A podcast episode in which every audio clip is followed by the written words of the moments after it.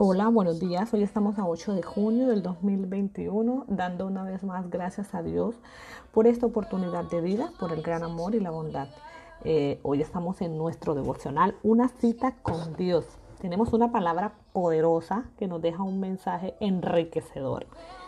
Está en Primera de Samuel del 1 al 11 y dice, e hizo un voto diciendo, oh Señor de los ejércitos, si te dignas a mirar la aflicción de tu sierva, te acordarás de mí y no te olvidas de tu sierva, sino que le das un hijo varón. Entonces yo lo dedicaré al Señor por todos los días de su vida y no pasará navaja sobre su cabeza. Amén. Todas conocemos y todos conocemos esa historia de Ana, ¿verdad? Una historia donde eh, se le presentó, digamos, esa situación bastante fuerte con, con Penina y donde ella tenía su corazón afligido, donde tenía su corazón aturdido y amargado. Muchas veces en la vida estamos nosotras así, en cualquier área, laboral, personal, familiar, espiritual, ¿verdad? Vamos a encontrar esos obstáculos, vamos a encontrar esas peninas en nuestro corazón, en nuestra vida, en nuestra alma, eh, vamos a encontrar en nuestro camino circunstancias y personas como esa, ¿verdad?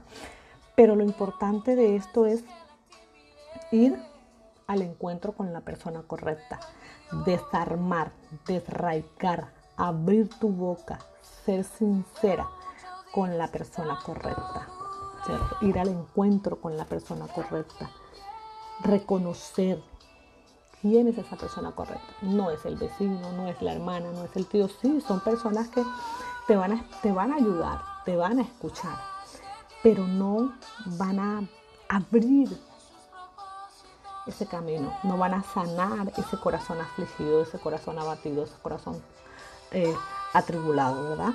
Así como Ana cuando fue a la presencia del Señor, desraigó su corazón, su alma, su crujir, su llanto delante de Él.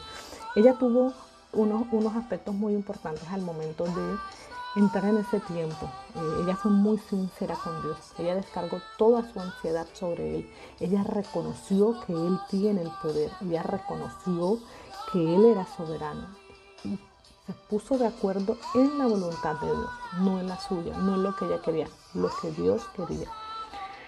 Muchas veces nosotros queremos exigirle a Dios, Señor, yo quiero que me des esto, porque es que yo me lo he ganado porque es que yo hago esto, yo hago esto, yo hago esto. Pero no entendemos que el del poder y el de la soberanía es de Dios.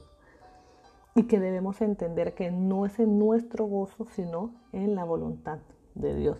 Y es ahí cuando nos damos cuenta que Ana abrió su alma, su corazón, se rindió, Muchas veces tenemos nosotros que también rendirnos, a veces queremos que la situación sea totalmente diferente, a veces queremos que el resultado sea totalmente diferente, pero Dios es el que está en control. Y vamos a encontrar peninas en el camino hasta decir no más, pero hay que entender que Dios está en control. Hay que ir al encuentro total, al, al encuentro real, al encuentro correcto.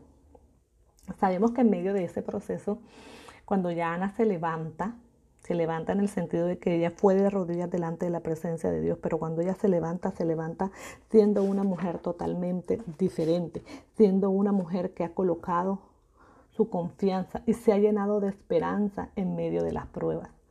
Eso es lo que tú y yo debemos hacer.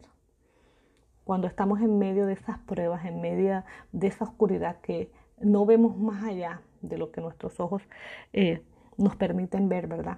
Es ir a ese lugar, a esa presencia donde solo ahí eh, yace la claridad, yace la luz, donde ahí podemos entender y comprender cuál es el camino, cuál es el propósito, cuál es la intención, cuál es eh, eh, el, resultado que Dios quiere en medio de todo esto.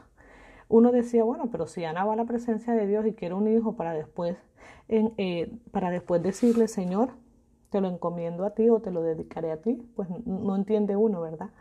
Pero es porque realmente en ese pedazo uno entiende que ella entregó, ella fue clara, ella entendió la soberanía y el poder de Dios y la voluntad. Muchas veces nosotros tenemos que afianzarnos a eso, creer fielmente que la voluntad de Dios es buena, agradable y perfecta. Y creer que aunque todo, todo nuestro camino pueda estar lleno de piedrecitas y de, y de, y de obstáculos, eh, si no es una piedra, eh, um, es un tronco.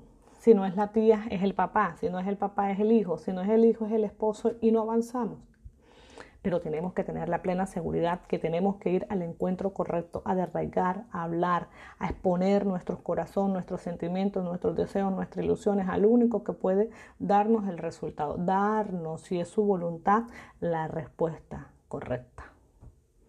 Así que hermanos, Permíteme orar por ti una vez más y darle gracias a Dios por tu vida, por mi vida, darle gracias a Dios por los alimentos que recibimos, darle gracias a Dios porque nos levantamos a laborar y aún darle gracias a Dios por aquellos que hoy han ido a buscar empleo porque creemos y confiamos que el Señor les dará provisiones, les dará ese nuevo empleo que necesitan. Queremos colocar en tus manos, Señor, esos proyectos, esos negocios que están esperando eh, ser posibles, que, eh, esperando que puedan, digamos, activarse. Te pedimos en el nombre de Jesús por el día de hoy. Sabemos que hay un partido de fútbol.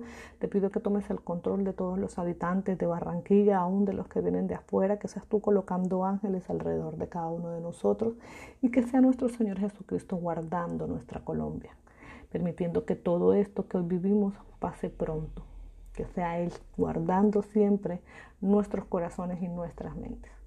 Les mando un fuerte abrazo y que tengan un excelente día. Muchas bendiciones.